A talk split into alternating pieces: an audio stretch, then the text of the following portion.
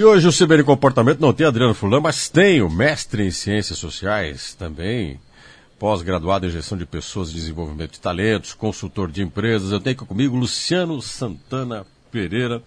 Professor Luciano, antes de mais nada, bom dia. Bom dia, Gilson.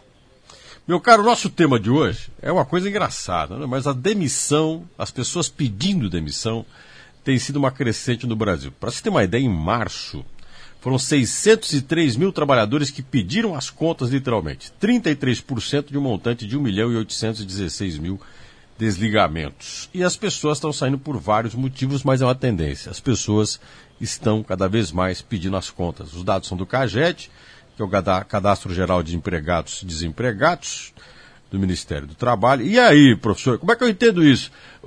Por que, que as pessoas estão pedindo para sair?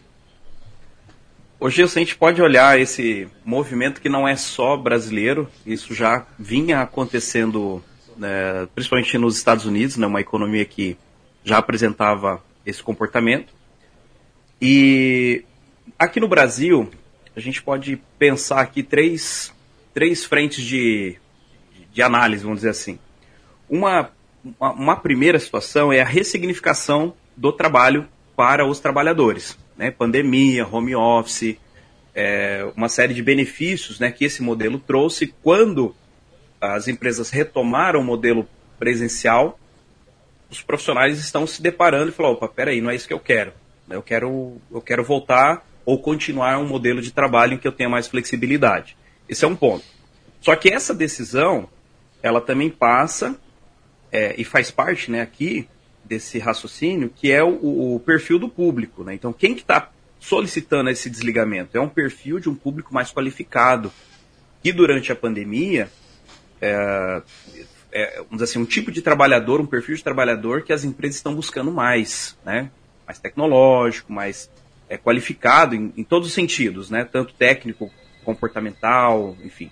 Então, passa por isso. Então, a, a, o mercado de trabalho tem oferecido boas oportunidades para quem está mais qualificado. Em contrapartida, né, o, o quando a gente olha a, o público desempregado, você vê a baixa qualificação. E aí fica um, um, assim, um, um espaço grande né, que não, não, não, é, não consegue ser preenchido.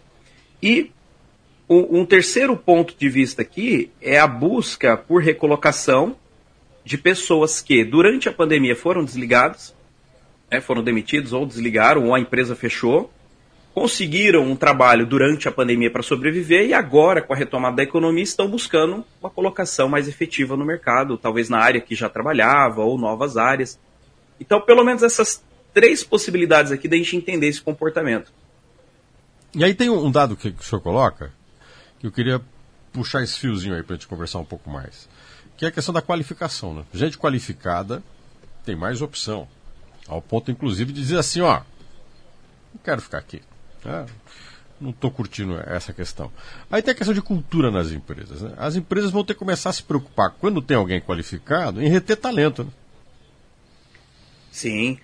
É, essa questão da permanência de talentos ou retenção de talentos já acontecia e ficou mais acentuada agora com a pandemia. Então, as empresas que não tinham políticas posturas voltadas à valorização dos seus trabalhadores, reconhecimento, incentivos, acabam é, passam a sentir mais agora porque o trabalhador está com a tomada de decisão na mão dele.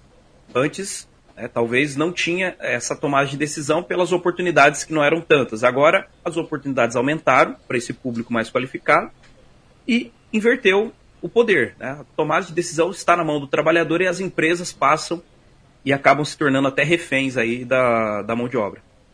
Aonde que está o pecado nessa história? Porque assim, muitas empresas, quase sempre as grandes empresas, as empresas de grande porte, elas têm uma carreira, têm um projeto, elas têm uma política de retenção, têm um departamento de recursos humanos, eles já estão pensando mais nisso. Né? Eles costumam ter uma capacidade de lidar melhor. Né? As empresas pequenas e médias, pegando as pequenas como, como ponto de partida, elas têm uma dificuldade maior de lidar com isso. Elas lidam, às vezes, aquela coisa assim, acabou de ser feita, a empresa tem poucos anos, ainda meio que no tete a tete.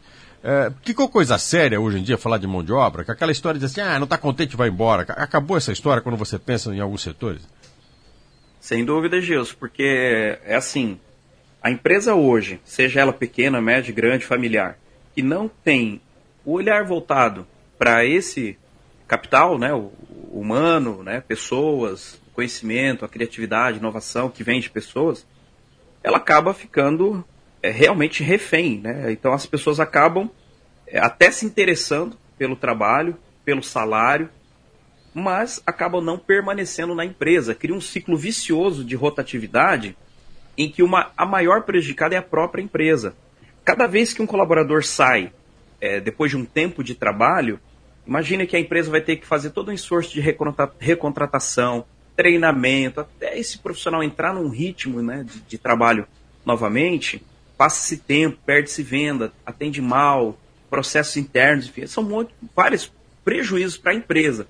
Então hoje vale muito a pena e, e, o investimento que se faz nas políticas de gestão de pessoas, sobretudo aí na, na manutenção dos trabalhadores, criar um ambiente agradável para se trabalhar. Eu acho que uh, tem, tem vindo muito à tona essa questão da, da qualidade do ambiente, qualidade emocional do ambiente de trabalho.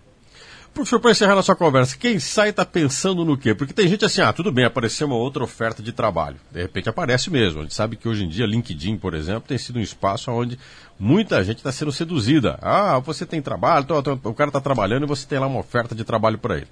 Mas tem gente também que pensa assim, ah, eu vou ser dono é do meu próprio nariz, eu vou ter a minha própria empresa, eu vou tocar minha vida do meu jeito. Tem muito disso também. Né? Tem, tem, Gilson. É, durante esse, esse período de pandemia, a gente teve uma crescente no, no movimento empreendedor no Brasil, é muito por necessidade, né, como já mencionamos, mas os profissionais que têm pedido desligamento, né, por conta aí de forma espontânea, não necessariamente estão preocupados prioritariamente com o salário, a questão financeira, e sim com as condições de trabalho, deslocamento, ambiente de trabalho, flexibilidade, né, que algumas empresas conseguiram se adaptar mais rapidamente e outras, agora meio que pós-pandemia, se é assim que a gente pode dizer, uhum. volta para aquele modelo engessado de sempre, né, pré-2019. E não entendeu que o movimento do mercado de trabalho com a pandemia, na Mudou. retomada, tem que ser diferente. É. Uhum. Então quer dizer que as pessoas agora vão ter que pensar que a relação com o trabalho, aquele tradicional, de ó, você aqui embaixo do teto da empresa, mudou um pouco, né? Sem dúvida, é, é, se tornou muito mais dinâmica, democrática, rápida. E as empresas precisam entender isso, os profissionais já entenderam, porque eles tiveram que se adaptar para poder continuar trabalhando.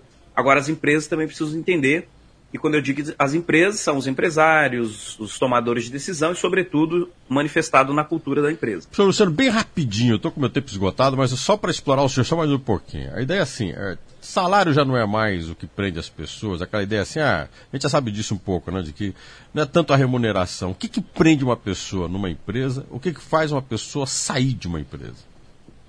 Ó, o que prende uma empresa, uma, uma pessoa na empresa, é ela enxergar um, uma trilha né, de, de, de realização, propósito, é, o que ela está construindo, o que ela está fazendo faz sentido para ela. A gente chama isso de fit cultural, uhum. ou a identificação da pessoa com a cultura da empresa.